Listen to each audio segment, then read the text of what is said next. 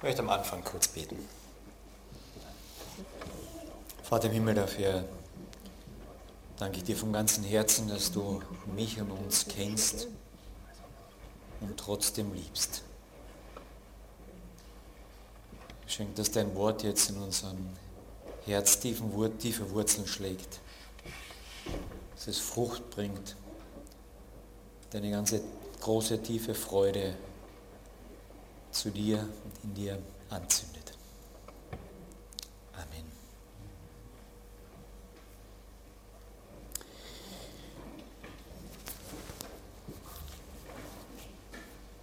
Wir sind seit einem Sonntag in einer neuen Serie im Philipperbrief. Der Philipperbrief ist einer der persönlichsten Briefe des Paulus geschrieben in einer äußerlich äußerst schwierigen Situation ähm, an eine Gemeinde, die ein, in Sorge ist, die ein bisschen eine Verzweiflung auch ist, was wird mit diesem Paulus in einer Gemeinde, die ein bisschen auch in ähnlicher Situation ist, beziehungsweise die erwartet hatte Verfolgung, in einer äußerlich gesehen ähm, recht tristen Gesamtsituation. Und doch ist es ein Brief, der auf der einen Seite auch unwahrscheinlich viel an, an, an Freude weitervermitteln möchte. Und wir sind heute im ersten Kapitel. Ich lese vom Vers 12 an. Da schreibt der Paulus, ich will aber, dass ihr wisst, Brüder, dass meine Umstände mehr zur Förderung des Evangeliums ausschlagend sind, als dass meine Fesseln in Christus, nämlich im ganzen Prätorium und bei allen anderen offenbar geworden sind, und dass die meisten der Brüder im Herrn Vertrauen gewonnen haben durch meine Fesseln und viel mehr wagen, das Wort Gottes jetzt ohne Furcht zu reden. Einige zwar predigen Christus auch aus Neid und aus Streitsucht, einige aber auch aus gutem Willen. Der einen aus Liebe, weil sie wissen, dass ich zur Verteidigung des Evangeliums eingesetzt bin. Die anderen aus Eigennutz oder falscher Motivation heraus verkündigen sie Christus nicht lauter, weil sie mir in meinen Fesseln nämlich Bedrängnis zu erwecken gedenken. Aber was macht das schon? Denn wird doch auf jede Weise, es sei aus Vorwand oder in Wahrheit, Christus verkündigt. Und darüber freue ich mich. Ja, ich werde mich auch freuen, denn ich weiß, dass dies mir zum Heil ausschlagen wird. Durch eure Gebete und durch den Beistand des Geistes Jesu Christi nach meiner sehnlichen Erwartung und Hoffnung, dass ich in nichts werde zu Schanden werde, sondern mit aller Freimütigkeit wie alle Zeit, so auch jetzt, Christus an meinem Leib groß gemacht werden wird, sei es durch Leben oder durch Tod. Denn das Leben ist für mich Christus und das Sterben ist Gewinn. Wenn aber das Leben im Fleisch mein Los ist, ja, dann bedeutet das für mich Frucht der Arbeit.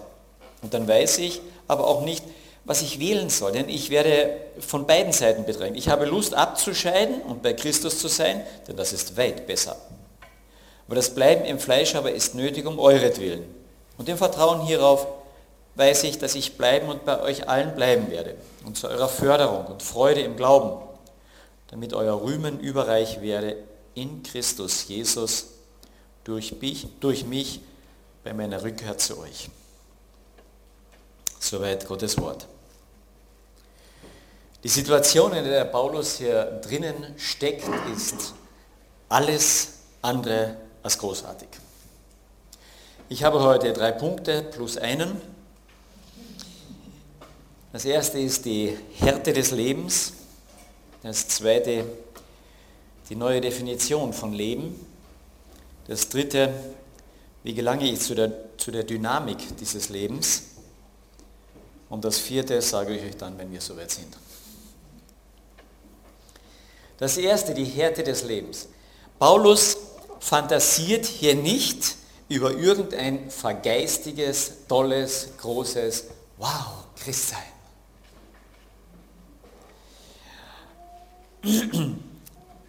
Er steckt in einer Situation, die können wir uns heute schwer vorstellen. Er ist Gefangener im Prätorium, das heißt im inneren Kreis, wahrscheinlich in Rom, ist nicht ganz sicher, es könnte auch unter Umständen Ephesus sein oder ein anderer Ort, aber höchstwahrscheinlich in Rom von der Gesamtzusammenfassung. Dort, wo die, die Garde eigentlich auch ist, das waren dann die 9000 Söldner dort.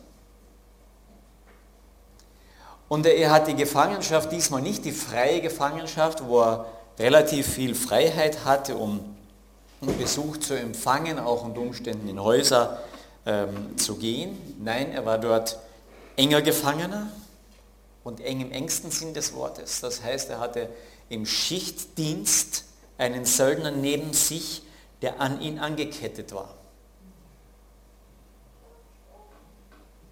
Da ist alle Privatsphäre weg. Der Paulus hatte eine Situation, in der er, wenn er laut betete, hat er einen Spötter neben sich.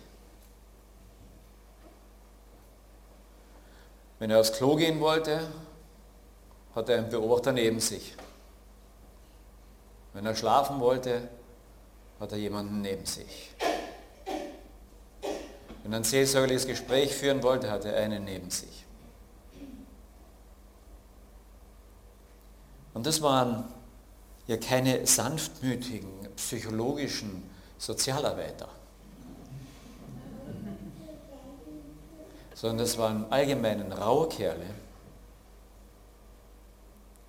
die alles andere als feinfühlig oder rücksichtsvoll waren.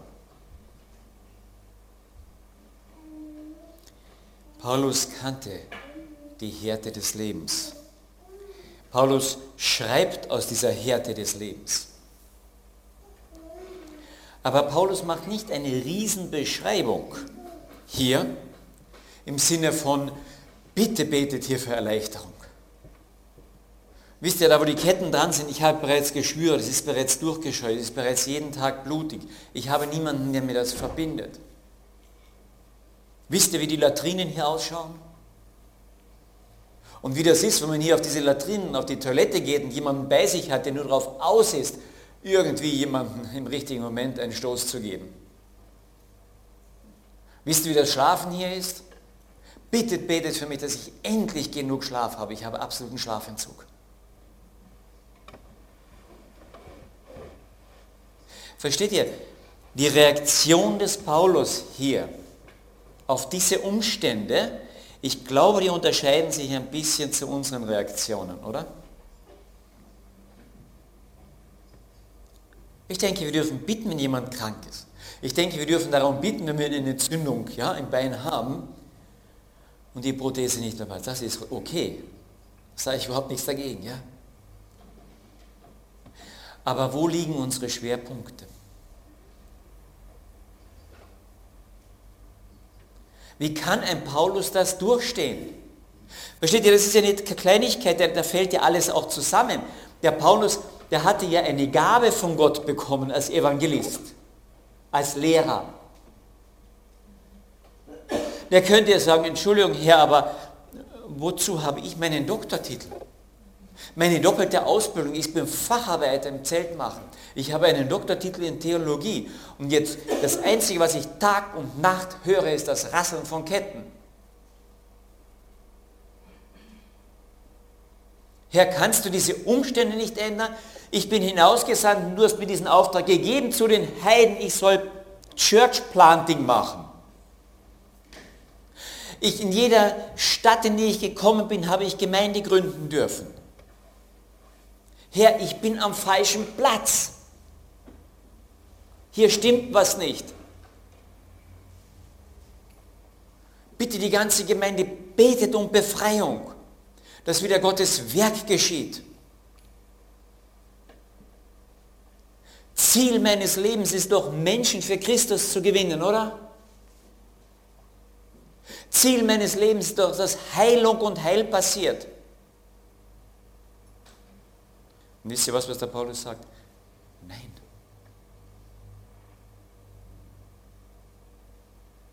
Das ist nicht mein Leben.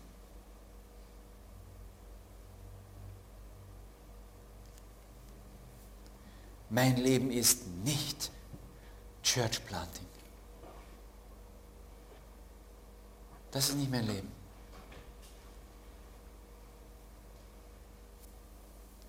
Weil wenn es das ist, meine erste Aufgabe ist, und ich werde von diesem Lebensziel abgezogen, dann würde mein Leben zusammenbrechen. Das ist mein Lebensziel.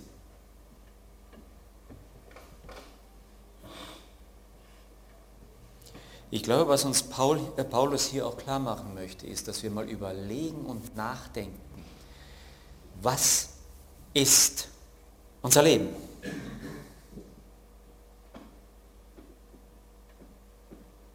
Definier es. Was ist das zentral in deinem Leben? Um was dreht sich dein Leben?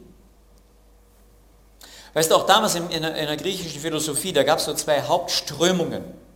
Das eine war die, das Leben, jawohl, man arbeitet und tut etwas, aber damit ich genießen kann, damit ich was davon habe.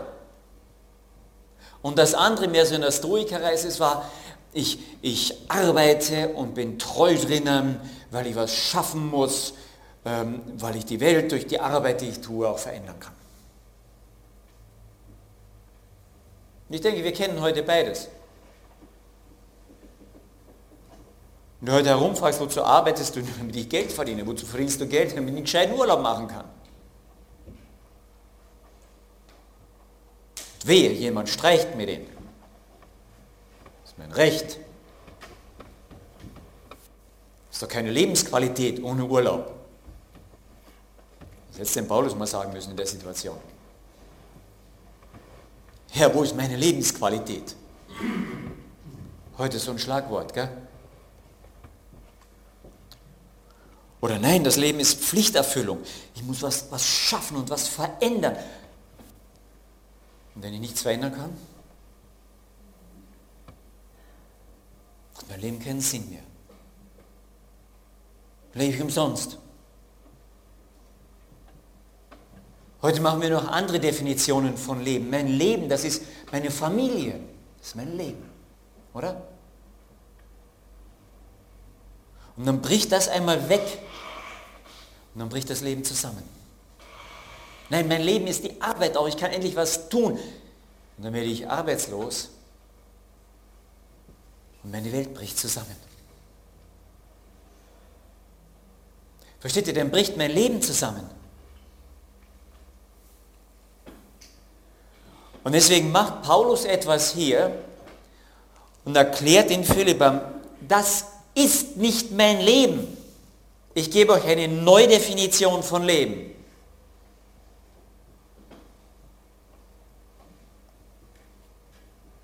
Und wir müssen unser Leben neu definieren, damit es nicht zusammenbricht, wenn diese äußeren Umstände plötzlich ganz anders sind. Und er macht eine Definition, die ist sehr kurz. Sehr kurz. Vers 21.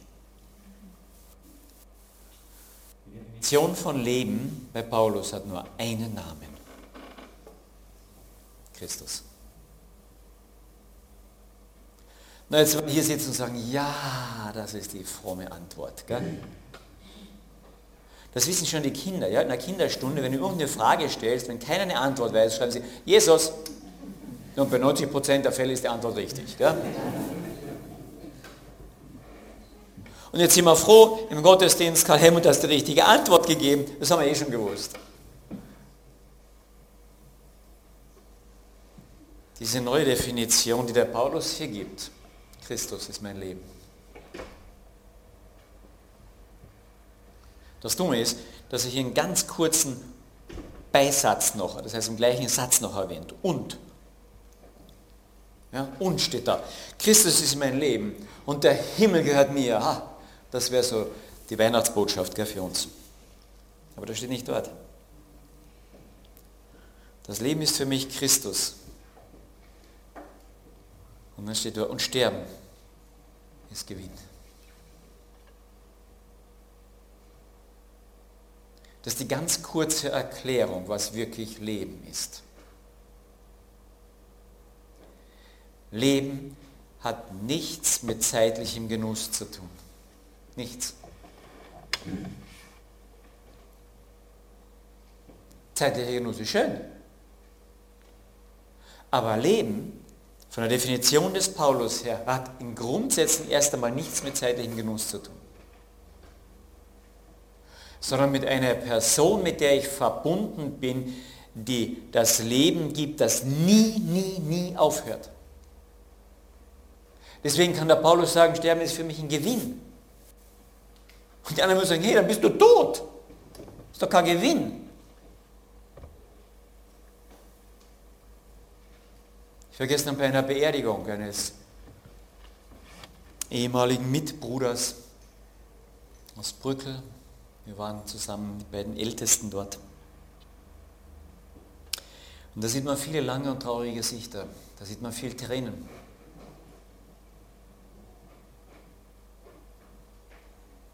Aber die Witwe dieses Mannes wurde gefragt, wieso kannst du so gefasst sein?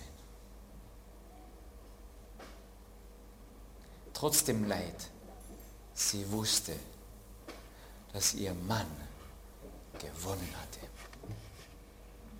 Sterben ist Gewinn. War am Ziel. Und der Paulus schreibt diesen Philippern das und sagt, es ist doch egal, wo ich im Moment bin ich habe Christus und er ist das Leben. Und wenn du dein Leben Gott anvertraut hast, dann hast du gleichzeitig Leben von Gott bekommen, das dir niemand mehr wegnehmen kann. Und jeder Christ weiß, du wirst immer leben. Der Christ weiß immer, er lebt. Er weiß nur nicht wo. Ich bin in 10 Minuten werde ich noch leben und ich werde in 20 Minuten noch leben und werde ich in 50 Minuten noch leben und in 50 Tagen werde ich auch noch leben. Ich weiß noch nicht genau zu welchem Zeitpunkt wo. Aber ich weiß, dass ich in 500 Jahren auch noch leben werde. Weißt du das? Wenn du das nicht weißt, dann solltest du es sicher machen. Vertraue dein Leben, dein jetziges, diesem Gott an, diesem Jesus Christus an, der ewiges Leben hat. Und das will er dir schenken. Und dann sagt der Paulus, ein Leben ist für mich Christus und Sterben ist Gewinn. Dann sitzt man dort und sagt, wow, diese neue Definition, die gefällt mir, die ist biblisch. Karl Helmut, das hast du richtig gesagt, du bist wieder mal auf der theologisch richtigen Welle und wir können nach Hause gehen. Ja.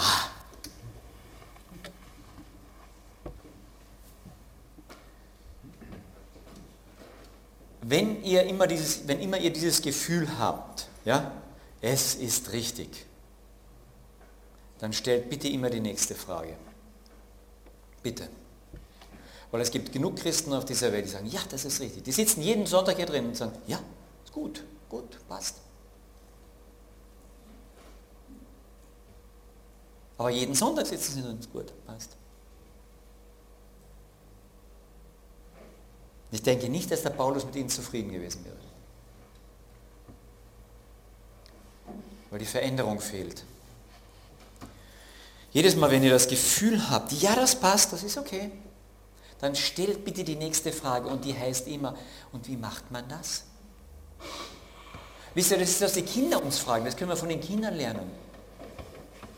Dann kriegen wir von den Kindern, die fragen uns ein Loch in den Bauch. Warum?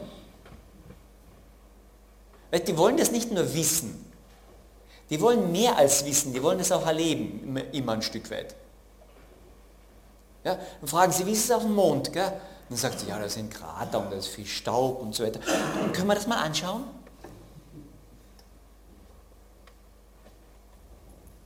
Ja, wo kommt die Milch her? Ja, aus der Molkerei. Und wie kommt sie dorthin? Ja, mit dem LKW. Wie kommt sie in den LKW? Da wird sie reingepumpt. Ja, von wo denn? Ja, von der, von der Milchkanne. Aha, wo kommt die Milch in die Milchkanne? Ja, das macht der Bauer. Ja, der Bauer macht die Milch. Nein, nein, die Milch macht die Kuh. Können wir uns das mal anschauen gehen? Die Kinder sind immer wieder dort auf dem Weg hin zur Praxis. Das können wir von ihnen lernen. Wie macht man das? Wie passiert das?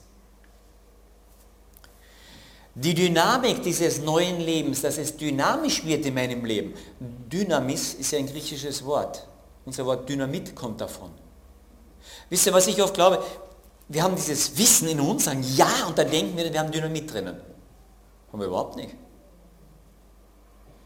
Wir haben ein Kopfnicken. Ja? Aber Dynamis. Ich meine, für alle, die, die, die das vielleicht schon mal erlebt haben, im Christleben, dass sie dann sich fragen, ja, funktioniert das Ganze eigentlich wirklich? Habt ihr schon mal diese Frage gestellt? Also die ganz Jungen im Glauben noch nicht, die sind noch begeistert. Aber wenn du dann schon drei Tage alt bist im Glauben und ein bisschen älter, dann kommt diese Frage unweigerlich. Ja, oder jetzt habe ich mich doch taufen lassen. Und wisst ihr was, am gleichen Tag habe ich noch gesündigt. Das funktioniert nicht. Kennt ihr das? Aber ich habe mein Leben ganz neu Gott ausgerichtet und ich werde, ich habe Gott versprochen, das nie mehr zu machen. Und wisst ihr, wie lange das nie mehr gedauert hat? Und dann kommt unweigerlich die Frage, ja, irgendwas funktioniert an diesem Christsein nicht. Nein, das Christsein funktioniert so nicht. Weil das Christsein, so wie wir uns das vorstellen, funktioniert nicht durch unsere Anstrengung nicht durch unsere Bravheit. So funktioniert das Christsein nicht. Der Paulus widmet dieser Problematik einen ganzen Brief. Und in jedem anderen Brief äh, eigentlich so viel ich es mich jetzt erinnern kann, in jedem anderen Brief behandelt er diese Thematik auch. Er sagt, aus den Werken, aus dem, was du tust, funktioniert das Evangelium nicht. Aus deinen Taten kommt kein Evangelium. Kommt es nicht. Ist noch nie gekommen aus irgendeiner Tat Evangelium. Aber aus dem Evangelium Kommentar.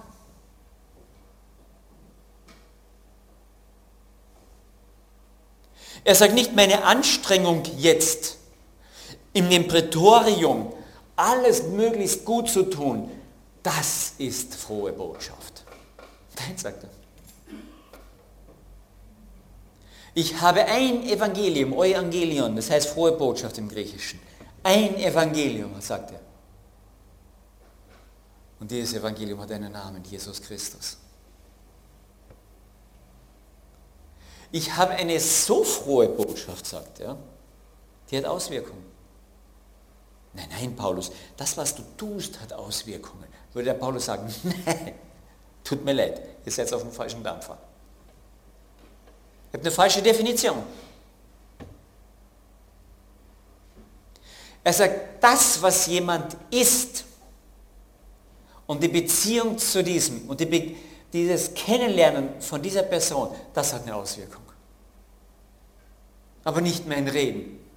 Den Korinthern beschreibt er das und sagt, mein Reden war in Schwachheit, ich habe gestottert, ich habe nicht richtig reden können. Ich habe in Bezug auf euch in Korinth, wo Rednergabe das Um und Auf war, habe ich versagt.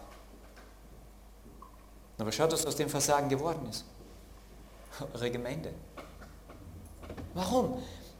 Weil es nicht mein Reden ist sondern eine Person, Jesus Christus. Die Dynamik des christlichen Lebens kommt aus dem Kennen dieser Person. Das heißt, dass ich mir nachdenke, da ist jemand, für den bin ich alles. Der ist König, der ist Prinz, der ist Retter, der ist die Schönheit in Person, der ist die Liebe, der ist, der ist das Positive, was ich mir noch in allen Bereichen nur positiv vorstellen kann. Und ich fange an, über diesen nachzudenken. Er ist, und, und er hat gesagt, er, er, er gibt sich mir. Der schenkt sich mir. Der, der, der schenkt seinen, sein Leben mir, sein Reichtum, seine Liebe, seine Zuwendung, seine Geduld, seine, seine Barmherzigkeit, seine ganze Güte, gibt alles für mich.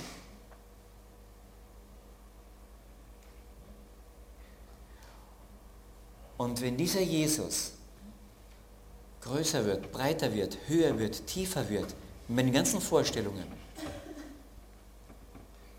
sagt er dann, kommt Dynamik in dein Leben. Ja, das wissen wir doch schon seit Kleinkind auf. Wir haben den Kindergottesdienst hier besucht, wir haben die Schulungen hier besucht, den Unterricht hier besucht. Wir waren bei Gottesdiensten hier dabei, wir haben Seminare gemacht, wir wissen das doch alles. Wissen wir das alles? Wisst ihr, was bis heute mein Problem ist? Immer wieder neu. Und ich habe einiges lernen dürfen im theologischen Bereich, einige Bücher lesen dürfen. Ich weiß einiges, ja. Aber dass sie es wissen, auch wirklich Realität wird, das ist mein Problem. Habt ihr das Problem auch noch nicht mal? Ja, ein ziemlich übereinstimmendes Kopfnicken. Da, dann lasst uns doch daran arbeiten. Wir haben ein, ein Realitätsproblem, ein Wirklichkeitsproblem. Ist uns das real? Wirklichkeit.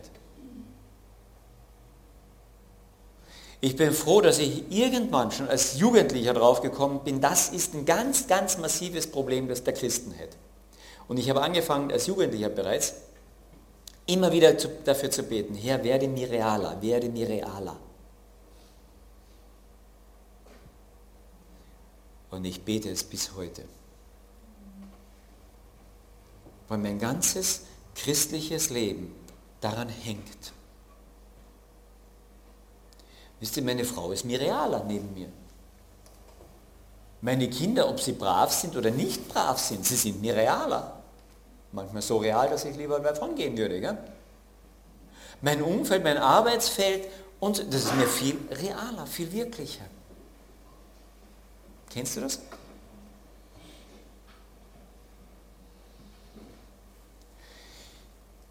Der Paulus konnte in dieser Situation das Durchstehen und ein Ja zu all den Dingen finden, weil ihm die Realität Jesu Christi, das Leben, näher war als alles andere. Er hat die Definition, was für ihn Leben ist, neu und tiefgreifend fundamental getroffen. Treffe deine Definition, was für dich Leben ist, immer wieder neu. Ist es deine Familie? Ist es dein Arbeitsplatz? Ist es deine Sicherheit? Was ist für dich das Leben? Ich möchte an der Stelle die Jugendlichen herausfordern. Ihr seid noch nicht so verkorkst wie wir Alten. Wenn bei uns das mal eingefahren ist, mit was ist Leben, ja, Erfolg und Dienst und Verdienen und für die Familie da sein und all diese Dinge, da sind wir sowas von ver, verdreht. Als Jugendliche hat man noch, ist man ein bisschen noch äh, agiler. Wenn ihr in euren jungen Jahren diese, diese Definition neu und immer wieder neu trefft, was ist Leben für mich? Was ist für mich wirklich, ich möchte es definieren dann hoffe ich, dass ihr irgendwann draufkommt, das ist die falsche Frage. Sagt ihr, hallo, jetzt habe ich doch aufgepasst, ich, das soll ich doch gerade definieren. Denk ruhig nach, was ist Leben? Was soll für mich Leben sein? Und wenn du drauf kommst, dass das die falsche Frage ist, hast du die Antwort gefunden. Die Frage muss ganz bisschen anders gestellt werden. Paulus stellt die Frage wie? Wer ist Leben? Wer? Und in dem Moment, wo er die Frage so stellt, wer ist Leben, hat er die Antwort. Und er hat das Leben selbst. Weil er in einer Beziehung mit dem steht. Die Dynamik des Lebens erfahren heißt, wer diesen Wen, diese Person besser kennenlernen. Der David sagt, ich, wenn ich nachts nicht schlafen komme, dann sinne ich auf meinem Lager über dich nach, Tag und Nacht. Wie bist du? Wenn du die Frage stellst als Christian, das funktioniert nicht so richtig, ich kann mich anstrengen, wie ich will, es funktioniert nicht, hast du vollkommen recht. Denke, sinne, mach die Augen auf, drüber nach, meditiere, wer, wer, wer ist dieser Jesus Christus. Lerne ihn kennen. Das ist die Dynamik.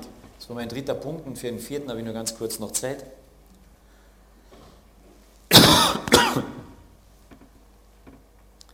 Der vierte Punkt heißt, die Liebe rechnet nicht. Im Kennenlernen dieser Person Jesu Christi werde ich etwas erfahren, werde ich etwas erleben, hoffentlich, ähm, was mein Leben neu prägen wird. Eine Begegnung mit einer Person, die nicht rechnet. Wisst ihr, wir leben in einer Zeit, wo wir alles aufrechnen. Ja? Entweder nach Zeit, nach Geld, nach Aufwand, nach Zuwendung. Wir rechnen alles auf. Und es gibt etwas in dieser Welt, nach dem sich jeder sehnt, was keine Rechenaufgabe ist. Die kann ich etwas auf dieser Welt, was ich mathematisch nicht lösen kann. Und jeder Mensch ist daraufhin gemacht und jeder Mensch hat diese Sehnsucht in sich danach. Jeder. Und ich kann es nicht berechnen. Und wir probieren es zwar äh, naturwissenschaftlich, aber es geht nicht. Das ist Liebe. Echte Liebe kann ich nicht berechnen. Wirklich wahre Liebe kann ich nicht berechnen. Gestern war Tag des Kindes. Gell? Bei unseren Kindern merken wir es öfters am allerersten. Weißt du, du kannst auf einen Spazier gehen, heute ist wunderschönes Wetter, du gehst hinaus, alles ist noch ein bisschen nass. Was machen die Kinder? Sie spritzen sich voll, sie gehen in Gummistiefeln durch jede Pfütze und schauen, ob die Gummistiefeln auch dicht sind. Gell? Haben wir doch als Kinder auch gemacht. Und dann sind sie dreckig von oben bis unten und man ist vielleicht irgendwo auf dem Berg unterwegs und plötzlich, ja, die Kinder sausen immer nach vor, ja, schreit hinten meine Frau, hey, pass auf, da vorne geht's 20 Meter runter. Und dann ruft sie zu mir, Karl Helmut, lauf! Und ich sage, tut mir leid, das Kind ist so dreckig und ich habe noch mein Sonntagshemd an. Und Frau sagt, spinnst du? Du kannst ein neues Hemd haben von mir, aber lauf! Und ich sage, na, tut mir leid, in unserem jetzigen Budget ist ein neues Hemd nicht drin. Du renn, das Kind fällt runter. Er sagt, ich, kann kein, ich brauche ich brauch aber das Hemd für morgen für meine Arbeit. Ich kann mit dreckigem Hemd nicht zur Arbeit. Und meine Frau schreit mir hinten zu. Und ich mache eine Berechnung. Dann sagst du, spinnst. Das macht kein Mensch. Wenn er sein Kind liebt, du machst keine Berechnung. Du stellst doch keine Berechnung an. Dann. Lohnt sich's, lohnt sich's nicht? Jeder würde sagen, das ist sowas Blödes. Versteht ihr? Liebe rechnet nicht. Die rechnet das nicht auf.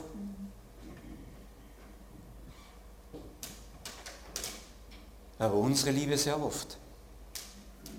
Wer habt denn euren Partner ausgesucht? Wir rechnen. Ist sie attraktiv? Ist er nett? Bringt er was mit? Wie schaut seine Familie aus? Und dann haben wir uns hoffentlich auch ganz feste verliebt. Ja? Und wenn du mal schon ganz fest verliebt bist, dann spielt das plötzlich viel weniger Rolle. Ja, dann kann der aus einem anderen Land sein, sogar aus England. Ja?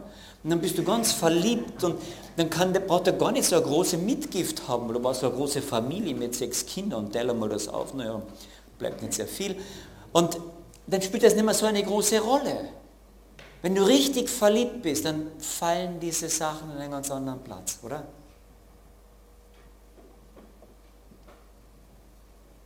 Weißt du, Und dann sehen wir im Wort Gottes von der ersten bis zur letzten Seite, dass Gott in dich und mich so richtig verliebt ist. Und er stellt keine Rechnung auf. Und er setzt alles ein. Alles. Und er lehrt den Himmel aus und sagt, ich gehe zu dir. Ich setze alles ein. Weil die Liebe rechnet nicht. Der sagt nicht, wie viel setze ich für diese Würstchen da unten ein, die nur sündigen und so daneben. Nein, er rechnet nicht. Dann begegne ich in diesem Wort Gottes einem, einem Schöpfer, der eine solche Sehnsucht nach seiner Liebe hat. Das bist du und ich. Dass er keine Rechnung aufstellt. Keine Rechnung.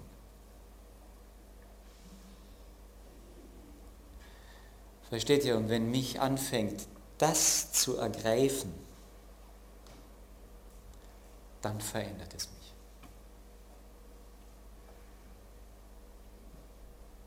Diese Gnade, diese Liebe, das ist Dynamik. Wenn sie bei mir Wurzeln schlägt. Nicht das Gesetz. Wisst ihr, was der Paulus an Titus schreibt? In Titus Kapitel 2 heißt es. Vers 11, 12. Denn sowohl der, welcher heilt, na, da bin ich jetzt im Hebräerbrief gelandet, jetzt davor.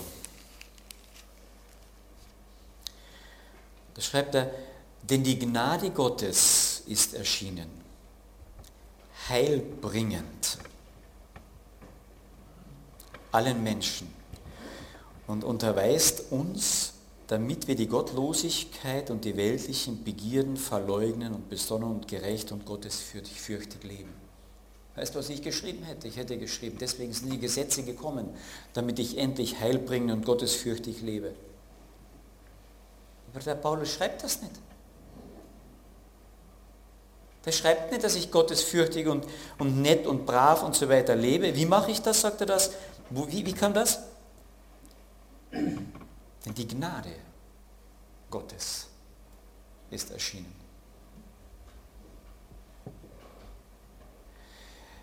Wenn du und ich der Gnade Gottes so tief und eng begegnen,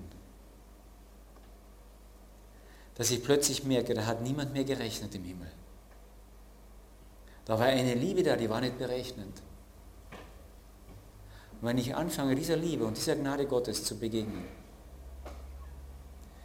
dann wird die Dynamik dieses himmlischen Lebens, Jesus Christus, in meinem Leben die Veränderung nach außen schaffen. Der Paulus schreibt das hier im Titusbrief. Die erschienene Gnade Gottes, die macht es, dass wir in diesen Werken wandeln. Alles andere ist ein ziemlicher Krampf. Glaube, die meisten von uns kennen diesen Krampf. Ich kenne ihn sehr gut, bis heute. Aber sich die Zeit nehmen, über diese Gnade tiefer nachzudenken, lohnt sich. Ich möchte in dem Zusammenhang ein Buch empfehlen, was ich immer und immer wieder empfehle, von Bob George, Das Leben ist zu kurz, um die Hauptsache zu versäumen. Und das Beispiel, was ich nicht müde werde dort zu erwähnen, ist, wo er sagt, wir als Christen, wir freuen uns so drüber, dass wir auf der einen Seite sind wir traurig, die Bibel vergleicht uns wie eine Bibel mit einer Prostituierten. Wir gehen immer fremd. Wir suchen unsere Götter immer woanders. Ob das im Gemeindebau ist oder in unserer Genusssucht, ob das in unserem neuen Haus ist oder ob das in der Evangelisation ist. Wir suchen unsere Götter immer woanders. Das ist jetzt wichtig. Und dann freuen wir uns, endlich haben wir Gott begriffen, Gott hat uns errettet. Er vergibt uns, dass wir diese falschen Götter hatten. Wow. Und dann schreibt der Bob George so, und dann sind wir damit zufrieden. Dann sagt, das ist doch nur die eine Seite der Medaille, diese Vergebung. Die andere Seite dieser Medaille ist, dass ich, ich lebe dann zwar als Prostituiert, irgendwie weiter eben aus der Vergebung. Aber das ist nicht die frohe Botschaft. Die frohe Botschaft ist, dass mich dieser Herr, dieser Gott, der alles für mich eingesetzt hat, der mir vergibt, der lässt mich nicht als Prostituierte, sondern er heiratet mich. Ich bin seine Braut. Ich bin Königstochter und Königssohn. Begreifen wir ein bisschen was davon? Oder bemühen wir uns immer noch in unserem Christsein, ja nicht Prostituierte zu sein, ja nicht fremd zu gehen mit Gott? Oder ist die Freude an diesem Herrn unsere Stärke? Das sollte es nämlich sein. Beten wir noch. Vater im Himmel, du weißt, wie wir oft und ich selbst oft dazu kurz kommen, dass die Freude an deinem Sohn, den du uns geschenkt hast, oft so wenig da ist. Und doch sollte diese Freude am Herrn unsere Stärke sein. Aus dieser Freude, dich zu kennen und dass du unser Leben bist, das sollte die Dynamik in unserem Leben sein. Herr, schenke, dass wir das mehr und mehr begreifen. Als Einzelner, als Gemeinde. Schenke das bitte, Herr. Amen.